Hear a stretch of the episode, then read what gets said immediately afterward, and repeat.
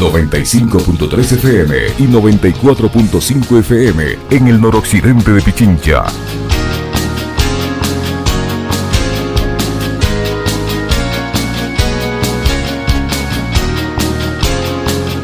8 de la mañana con 38 minutos, 8.38 minutos en Punto Noticias eh, a través de Radio Pichincha. Nos acompaña Carolina Ávila Nieto, doctora en comunicaciones, catedrática e investigadora de la Universidad de la SUAY. ¿Cómo está Carolina? Buenos días, bienvenida. Le saludamos a Alexis Moncayo, quien le habla Licenia Espinel. Ayer todos fuimos testigos de una vorágine en redes sociales respecto a este programa, La Posta 3X, que hizo un ataque velado directo contra el presidente de, de la CONAIE, un ataque con tinte discriminatorio difamador, racial, etcétera, etcétera. Finalmente ellos han decidido dar un paso al costado del programa de televisión y las autoridades instaron a que se autorregulen, a que se acuerden de que hay códigos deontológicos que se deben respetar. En fin, usted conoce perfectamente cómo está la situación. ¿Qué decir respecto a esta decisión que han adoptado y la peligrosidad de que este tipo de situaciones sigan repitiéndose pues en redes sociales donde no hay ningún tipo de, de regulación y que esto se convierta en una forma normal de hacer comunicación. La Licenia acaba de describir tres distintas tesis en este instante, que si mis estudiantes te escucharan, tuviesen ya tres temas de investigación al hilo. Gracias por hacer ese hermoso resumen, Licenia. Buenos días a ti, Alexis, y a todos quienes nos ven y escuchan. Eh, un abracito desde Cuenca y desde el frío que este rato estamos sintiendo por acá. No sé por allá cómo estará la cosa. Em, creo que hay que reflexionar y seguir reflexionando. Creo que hicimos un primer intento cuando se hizo la propuesta de eh, reformas o, de nueva ley en el fondo, porque así se estaba planteando, abrigando este principio de la autorregulación. Yo creo que no podemos no estar de acuerdo con ese desear, o sea, que, que, nuestro norte sea la autorregulación. Creo que no hay nadie que se oponga a eso, ¿verdad?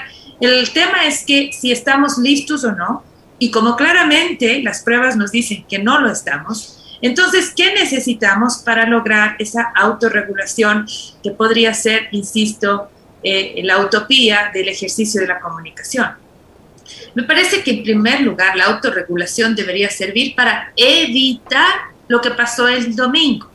O sea, si vamos a entender que gracias a la presión de la ciudadanía y porque ya no va a haber más el programa La Posta Triple X en TC Televisión, estamos diciendo que es un triunfo de la autorregulación, no señor, es un fracaso. Porque la autorregulación lo que debe ayudar es a prevenir que este tipo de casos se den, ¿no es cierto? Entonces, partamos primero por entender bien la problemática. Hay unos códigos de ética que deben ser debidamente socializados, implementados, espacios de toma de decisión en donde esos códigos de ética funcionen. No funcionó en TC Televisión, y en mi opinión creo que inclusive el código de ética debería ser planteado eh, y, sobre todo no solo como una declaración en página web, ¿no es cierto?, sino que debería ser debidamente socializado, formando parte del quehacer periodístico del medio de comunicación. Hoy estamos hablando de TC Televisión, pero estoy segura que en las salas de redacción de los distintos medios de comunicación, incluido Radio Pichincha, por supuesto que se tiene que seguir discutiendo sobre el código de ética con el cual trabaja el medio de comunicación. Entonces, no podemos decir que es un éxito de la autorregulación, más bien siento yo que es una evidencia que necesitamos arreglos estructurales y una política, una cultura política adecuada en el Ecuador para pensar que podríamos encaminarnos hacia la autorregulación. ¿Cómo está, doctora Ávila? Muy buenos días, un gusto saludarle. Acá tenemos una mañana veraniega, ¿ah? con, con, frío, con vientecillo, sí, como suele ser el verano en Quito, pero agradable mañana. Em, yo coincido plenamente con usted, primero en el hecho de que no estábamos preparados precisamente para la autorregulación, porque si esa autorregulación eh, hubiera funcionado, porque además es hacia allá donde nos pretende llevar el gobierno con su reforma legal, a la ley orgánica de comunicación y los periodistas que aupan ese, ese relato, eh, no se hubiera repetido este hecho, porque ya hay un antecedente, indio cogido, indio preso, ¿no? Y fueron los mismos que dijeron esa frase después de octubre del 2019, los que hoy llaman cabrón, terrorista, anarquista y no sé qué más, a Leonidas Issa. Entonces aquí no hay, no hay autorregulación. Y en lo que coincido también, y me parece que hay que profundizar, es en el hecho de que finalmente son las audiencias las que pueden sancionar y que con eso nos podemos conformar, porque están queriéndonos hacer creer que de esa forma va a funcionar esta dichosa autorregulación. Entonces me parece que sí eh, amerita nuevamente una, eh, un, eh, comentario suyo con más profundidad sobre, sobre ese detalle. Totalmente, y aquí lo dije desde el domingo, ¿no? El, concepto que utilizamos en teorías de la comunicación que viene de Marshall McLuhan, ¿no? El medio condiciona los contenidos. Él decía en su obra muy leída, el medio es el, es el masaje o el mensaje, como era la idea evidentemente eh, es, es, patente en lo que acabamos de ver el domingo, ¿no? ¿Qué es lo que está pasando? Por eso se sorprenden, por eso no se dan cuenta, por eso el filtro no funcionó, porque cuando hablamos de periodismo con contenido, eh, eh, ellos le llaman, ¿cómo le llaman? Irreverente, disruptivo, ¿no es Desenfadado. Exacto, y que puede funcionar en el contenido digital, ¿no? En este medio, en este envase, por decirlo de alguna manera. Eh, cuando sale esa misma forma de hacer periodismo en TC Televisión, que es televisión pública de alcance nacional, con administración y fondos públicos, etcétera, ¿no es cierto? Eh, la, la, cosa es distinta, ¿no? Y se dan cuenta que no empatan que eso es la explicación que nos han dado ayer en ese video de Mea Culpa, ¿no? El tema es que no es que no empate, el tema es que también debemos reflexionar sobre qué tipo de comunicación estamos planteando en el entorno digital, porque no es que porque se hace en el entorno digital en TC Televisión eh, debería salir o no debería salir.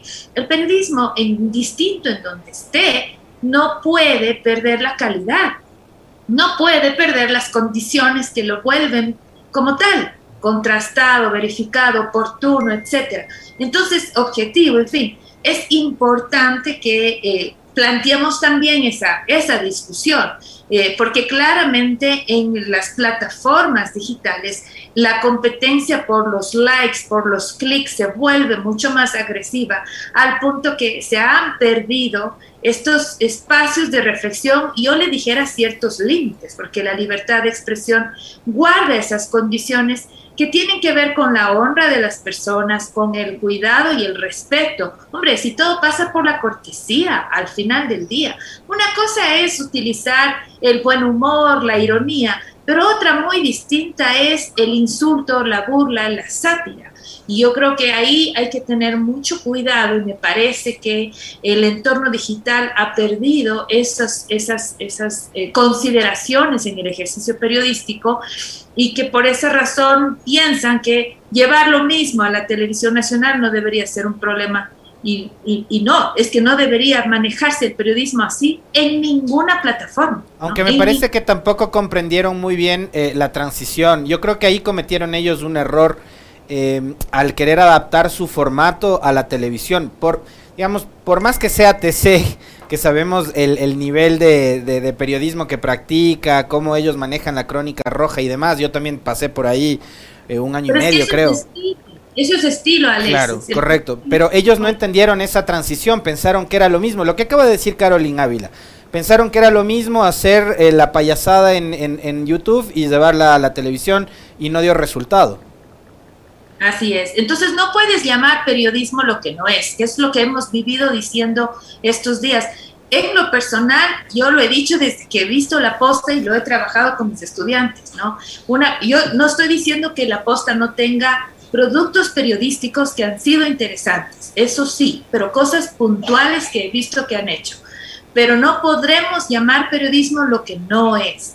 Y en este caso estamos eh, en el borde del entretenimiento, estamos al filo de la, de la sátira y la burla, ¿no es cierto?, del meme, ¿verdad?, que condiciona viralización, que podría condicionar una conversación o provocar una conversación, pero claramente no estamos formando, no estamos moldeando y mucho menos reflejando a esa sociedad que son parte de los valores del ejercicio del periodismo como tal.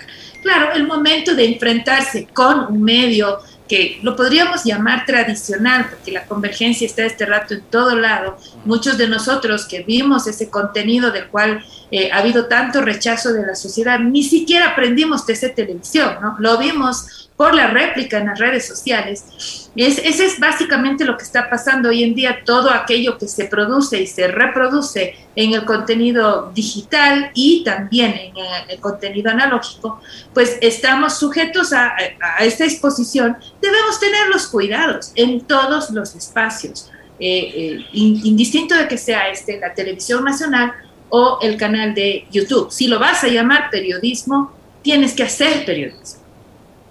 Carolyn, eh, ¿qué decir respecto a los pronunciamientos por parte de las autoridades, tanto del secretario de Comunicación, del presidente, como del Cordicom?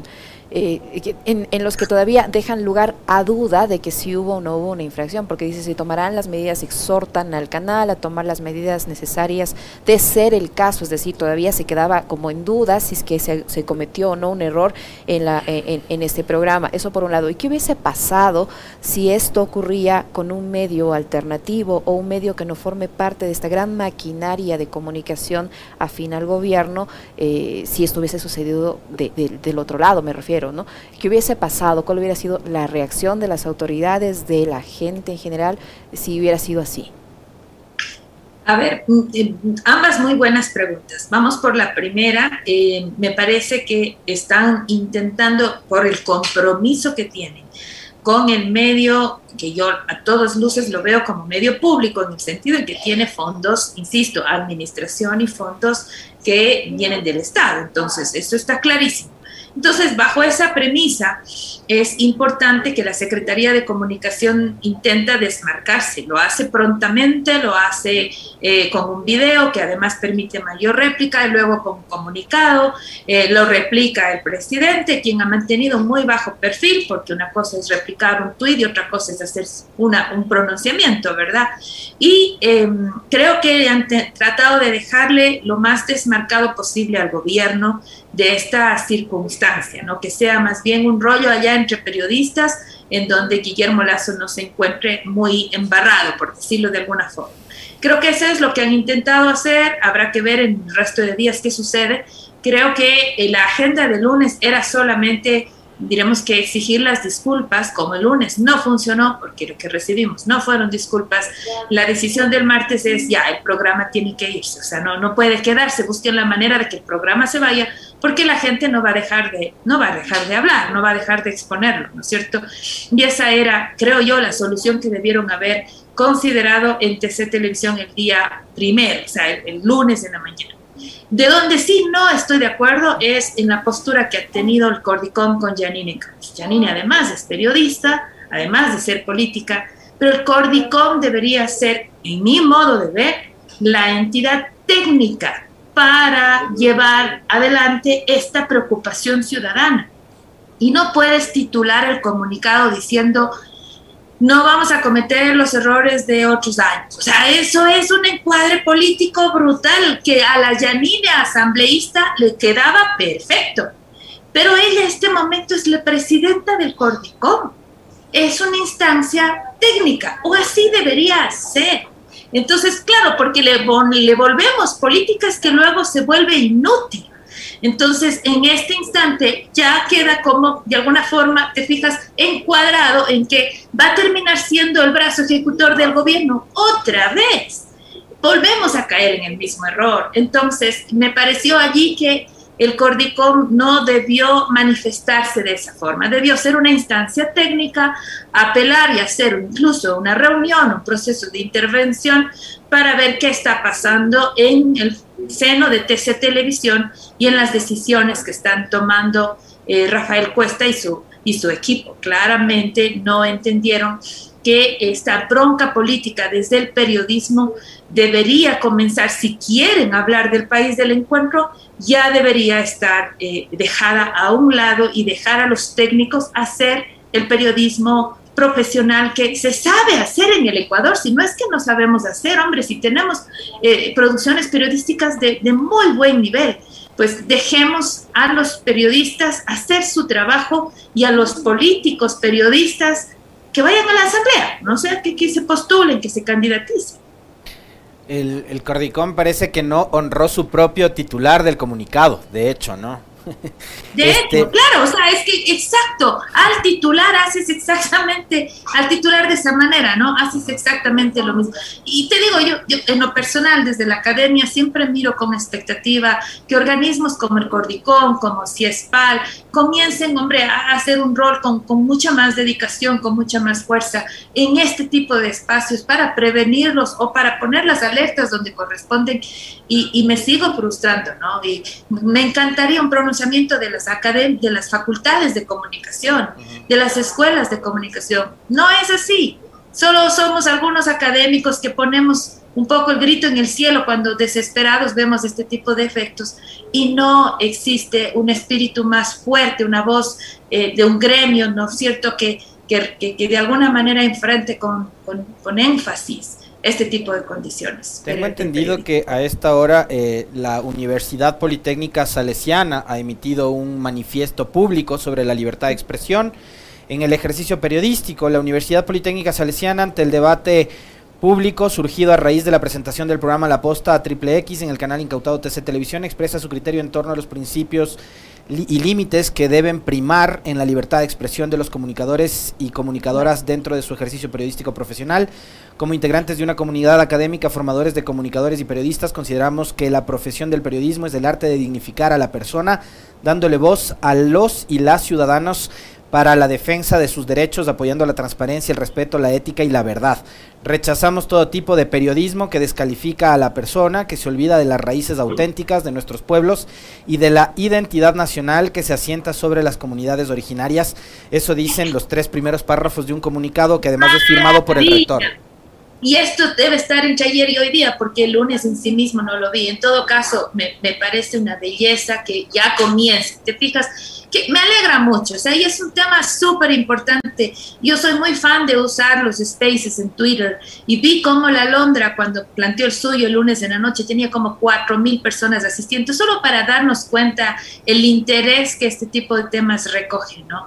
Y, y, nada, esperemos que sigamos, sobre todo, insisto, en esta conversación sobre la autorregulación, en el que, eh, eh, queriendo con el Mauricio Alarcón coincidir, ¿no? Que, que, que podríamos todos estar de acuerdo en la autorregulación como un norte, el Ecuador necesita una estructura adecuada y una cultura adecuada. El tema es que el cambio de cultura requiere tiempo, dicen. No podemos por decreto decir, ahora somos autorregulados. No podemos. necesitamos ir construyendo ese proceso desde las facultades, pero también desde los gremios y desde los mismos pares. El periodismo es una profesión que se, eh, que se ejecuta mucho a partir de la comparación con los pares, ¿no? Por ejemplo, hoy día Radio Pichincha, ¿con qué partió? ¿Cuál fue la agenda? Y se compara enseguida con otras radios en, en la región, ¿no? Que están en su área, que están en su zona de influencia, a ver si estamos haciendo bien o no las cosas. Diario El Comercio con el Universo permanentemente están planteando sus primeras páginas y comparándolas. Entonces nos hace falta, por ejemplo,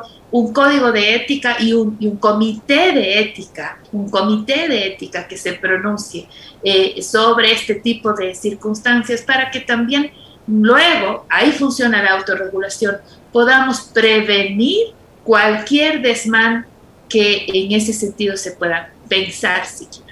Pero mientras llegamos a eso, Carolina, existe el peligro de que, que, como yo le decía, eh, eh, veamos como normal esta forma de, de, hacer comunicación y sobre todo por el impacto que esto tiene eh, en los jóvenes y esto se sigue haciendo de la manera en la que se está haciendo en redes sociales donde como le decía no hay ningún tipo de regulación es peligroso porque tanto estudiantes de comunicación como jóvenes en general pueden pensar que esto es normal, que así se hace comunicación, que eso es lo correcto y no necesariamente es así. Así es, yo tengo esa lucha constante en mi aula de clases porque estudio los memes como, como elemento de comunicación. Claro, yo los estudio en un contexto político en los que evidentemente eh, eh, las condiciones no son del periodismo, son otras, ¿no? Las lógicas son distintas, pero inclusive en esos contextos en donde las líneas rojas están más, más borradas, eh, hemos hablado mucho sobre el respeto y mis estudiantes me decían a manera de excusa, ay, profe, es que es meme, ¿no? Entonces ya le tienen al meme por ejemplo, en una categoría en la que no importa mucho. ¿no? Lo mismo podrían estar diciendo del programa de este domingo, ¿no? Ay, profe, es que era una broma, es que era un juego, ¿no? Y, y vemos cómo esta concepción de es que era un meme, es que era una burla, es que era un chiste, es que era una broma, es que era un juego, va promoviendo un patrón, una conducta en donde se están perdiendo normas tan básicas como la cortesía, como el respeto, como el cuidado a las libertades del otro, al honor del otro. Ahora, Caroline, eh, ¿qué tan peligroso? Bueno, ya vemos que es peligroso, pero ¿hasta qué extremos eh, podemos y podríamos llegar como sociedades cuando vemos que hay esa estrategia permanente de demonizar a los adversarios políticos y vemos cómo los medios de comunicación son permanentemente utilizados también para estigmatizar, para etiquetar y para demonizar.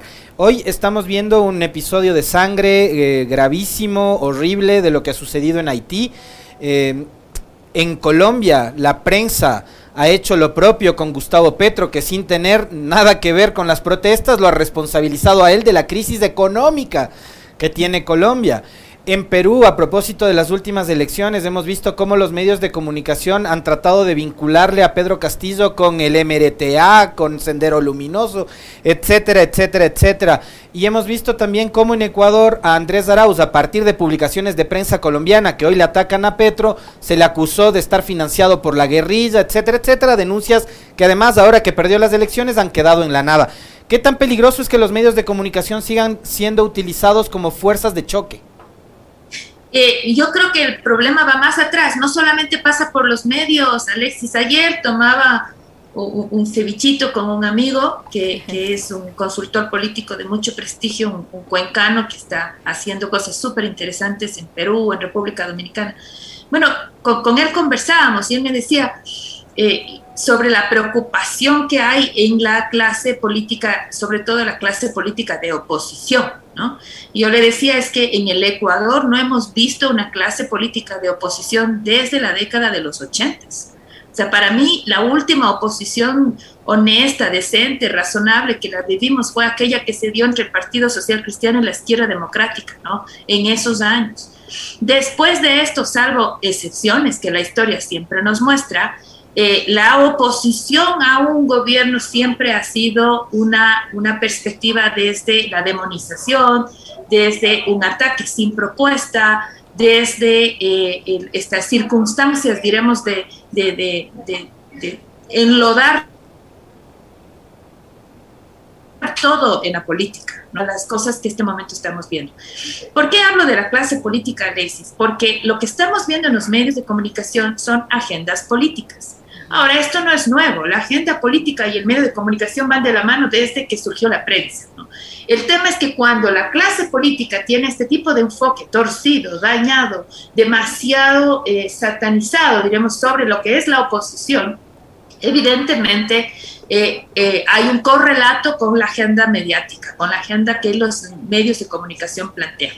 Entonces, te fijas que estamos hablando de las bases estructurales de la sociedad mientras no tengamos una perspectiva distinta sobre lo que es eh, hacer oposición a un gobierno, no vamos a tener medios de comunicación que planteen esa agenda de una manera decente, honesta, propositiva, intentando desde la oposición eh, actuar en función de país, ¿no? Entonces, ¿qué es lo que vimos eh, en, las décadas, en la década anterior y seguimos viendo ahora? quien quiera que se levante en contra mía tiene que ser descalificado antes inclusive que lo haga. Isa, en este minuto, en mi opinión, es la única posibilidad que tiene Guillermo Lazo de enfrentar una oposición. Porque, con, todo respeto digo, eh, me parece que eh, la, eh, Unidos por la Esperanza, UNES eh, y, y, Pachacuti, que en sí mismo, que, que nada que ver, pero bueno, incluso el Partido Social Cristiano no están siendo una plataforma de oposición al gobierno, no, no lo están planteando así, no, no, ni siquiera lo están entendiendo, es que no han sabido ser oposición en todo este tiempo.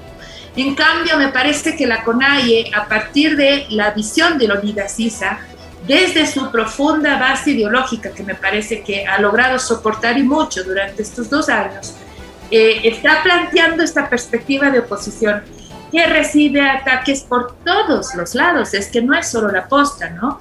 Entonces, eh, ese criterio es viene desde una perspectiva política. Entonces, cuando el periodismo se vuelve militante, partidista, se afecta. No estoy diciendo que el periodismo no sea militante, está bien ser militantes, pero lo que no podemos es contaminar con agendas partidistas el ejercicio de la comunicación. Muchísimas gracias, Carolina. Muy clara, muy clara. Carolina Ávila Nieto, doctora en comunicaciones, catedrática e investigadora de la Universidad de la SUAY, que ha estado con nosotros. Muchísimas gracias, doctora Ávila. Muy gentil, Carolina. Fuerte abrazo.